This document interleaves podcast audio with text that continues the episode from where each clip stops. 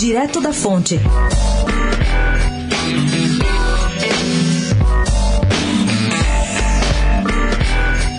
O grande volume de processos contra planos de saúde fez com que as operadoras do setor gastassem, na primeira metade de 2018, quase meio bilhão, 462 milhões de reais em coberturas não previstas nos seguros. Nesse ritmo, numa conta informal, ainda a conferir, o custo total do ano vai andar ali pelos 920 milhões. Dá um crescimento de 6,5% sobre o do ano passado, que emplacou em 865 milhões. Esses números foram obtidos graças a uma parceria do site Consultor Jurídico com a ANAB, Associação Nacional dos Administradores de Benefícios, e são destaque do Anuário da Justiça sobre Saúde Complementar que o Conjur lança nos próximos dias. O preocupante, na verdade, foi o enorme salto dado há dois anos. O custo de 2016 tinha sido de meio bilhão, um pouco mais, na verdade 533 milhões, e subiu nada menos que 62% para o ano seguinte, 2017,